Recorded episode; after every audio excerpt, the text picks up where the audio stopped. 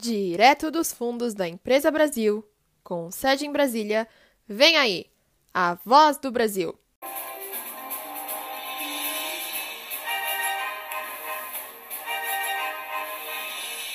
Em Brasília, 19 horas. Boa noite. Eu sou Júlia Sardinha. O gênero musical que ganhou o coração dos brasileiros. Estamos falando da música popular brasileira, conhecidíssima como MPB tornou-se uma febre por ser um símbolo da agitação cultural e da renovação estética, fazendo dos festivais o seu palco privilegiado como espaço de lirismo, combate, emoção e protesto. Adentrando um âmbito sociocultural, esse movimento representa um singular momento de transformação artística, pautada no experimentalismo e na criatividade, com destaque para o tropicalismo. No campo político, caracteriza-se pela crítica social e por um forte espírito combativo, um verdadeiro ato de resistência aos tempos difíceis que vivemos. Hoje teremos duas convidadas especiais. Primeiramente, tenho o prazer de chamar para conversar a Vanderleia, cantora de outro gênero musical, da Jovem Guarda. Boa noite, Vanderleia! Boa noite! Me sinto lisonjeada de participar de A Voz do Brasil. O público brasileiro está vibrando com a sua participação. Para dar início ao nosso bate-papo, sabemos que a Jovem Guarda é muito criticada, tendo em vista que tanto vocês quanto a Bossa Nova são considerados apolíticos e muitas vezes alienados. Ressaltando que tais críticas são oriundas do fato de vocês julgarem um subproduto do rock estadunidense e a bossa nova por retratar o universo da classe média da Zona Sul carioca. Então, qual a sua visão sobre esse pensamento que circula entre o povo e outros artistas?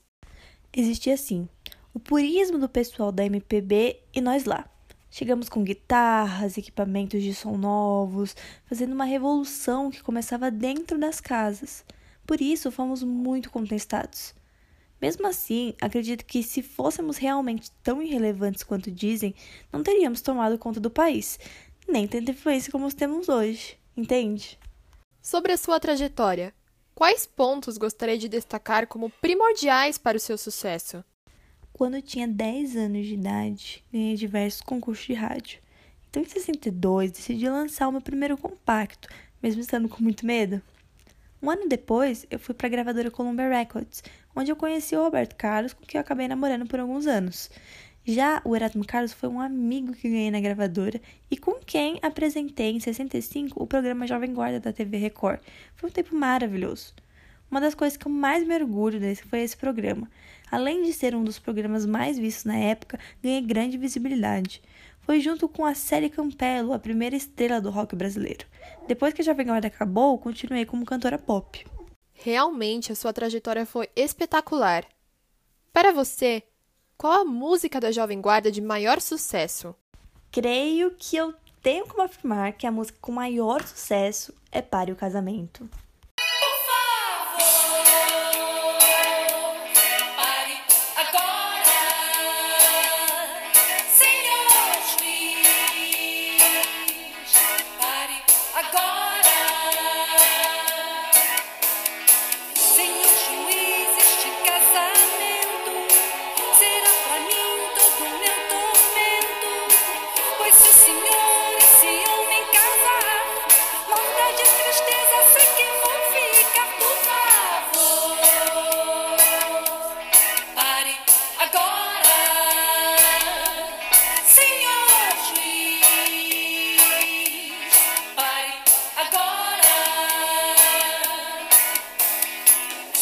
Muito bom! E qual foi a sua experiência com a Jovem Guarda? Ai, foi uma experiência maravilhosa. Afinal, me lembro do poder que tínhamos naquela época. Influenciamos com nossas roupas coloridas, estampadas, casacos de pele e com longos cabelos estilo Elvis Presley.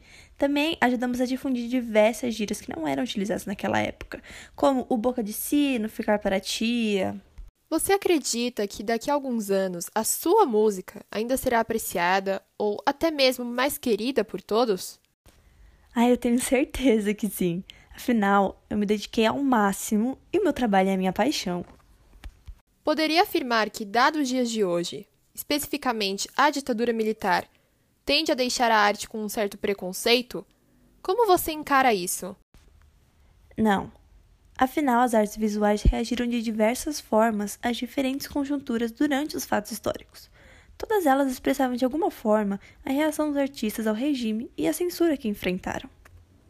Agradeço muitíssimo pela sua disponibilidade e pela nossa conversa, repleta de aprendizagens. Muito obrigada, Vandrileia. Ai, agradeço eu pelo convite e atenção. Espero estar presente mais vezes. Para finalizar a noite, gostaria de chamar para uma conversa a grandiosa Elis Regina, intérprete da música Arrastão, vencedora do primeiro festival realizado pela TV Excelsior de São Paulo. Além disso, para muitos críticos, essa música é considerada a raiz da música popular brasileira. Boa noite, Elis! Boa noite, sinto-me maravilhada pelo convite. O povo brasileiro tem muito orgulho de você. Iniciando a nossa conversa, gostaria de destacar que a MPB é considerada um grupo de engajados, junto com a Tropicália. Como uma espécie de sucessão à bossa nova, a MPB misturou os ritmos desse gênero com os movimentos musicais dos Centros Populares de Cultura da União Nacional dos Estudantes e seu engajamento folclórico. Então, para você, qual o real sentido da MPB na sociedade brasileira durante o momento em que vivemos? Sempre digo que a MPB é de extrema importância para o contexto atual, uma vez que temos uma função especial na disseminação de mensagens contra o sistema político opressor que vigora aqui no Brasil. Perfeitas palavras, Elis. Além disso, quais pontos da sua trajetória você considera que foram cruciais para o seu desenvolvimento no ramo musical?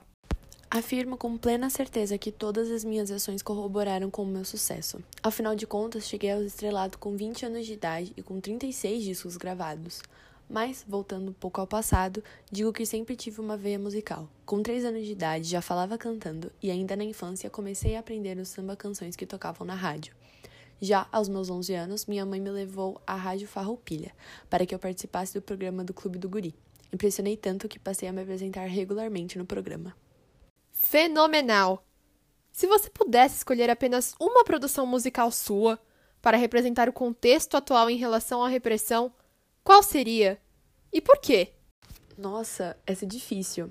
Acredito que seja a música Bêbado e Equilibrista, já que foi adotada pelos brasileiros como o hino da anistia, em referência à lei que concedeu perdão aos perseguidos políticos e abriu caminho para o retorno da democracia no país.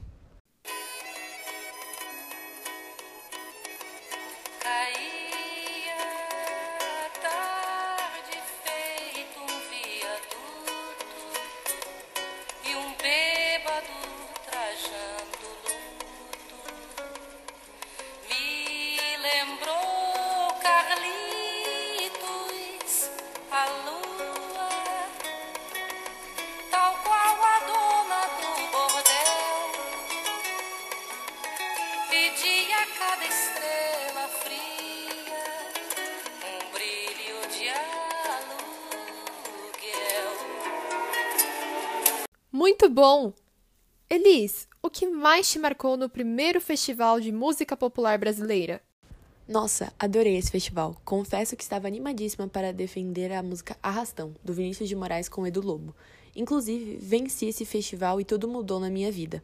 Recebi o convite para atuar na televisão e pouco tempo depois o título de primeira estrela da canção popular brasileira. Agora, em relação aos gêneros musicais que você interpreta, qual ganhou mais a sua atenção? Hum, eu já cantei muitos gêneros, MPB, bossa nova, samba, rock, jazz e interpretei canções como Romaria, Madalena, Águas de Março, Atrás da Porta, como Nossos Pais, O Bêbado Equilibrista e Nada Será Como Antes. Mas se eu tiver que escolher uma, confesso que meu coração sempre pedirá pela MPB. Em relação às parcerias com cantores pouco conhecidos, qual era a sua intenção? Auxiliá-los com maior visibilidade? Via potencial neles? Confesso que a minha principal intenção era promover a música brasileira, impulsionando-os no cenário musical. Adorava o tempo em que passava com Milton Nascimento, Iva Lins, Belchior, Renato Teixeira, Aldir Blanc e João Bosco. As obras de todos são maravilhosas e de extrema qualidade. Muito obrigada, Elis, pelo seu tempo e por essa aula de esperança e anseios por um futuro melhor. Aposto que todos que nos escutam agora sentem o mesmo. Estou muito grata pelo convite. Espero voltar mais vezes. Desejo uma boa noite a todos os nossos ouvintes e agradeço pelo prestígio. E claro, não se esqueçam de acompanharem as receitas deliciosas de bolos que saem nos jornais. Cuidem-se!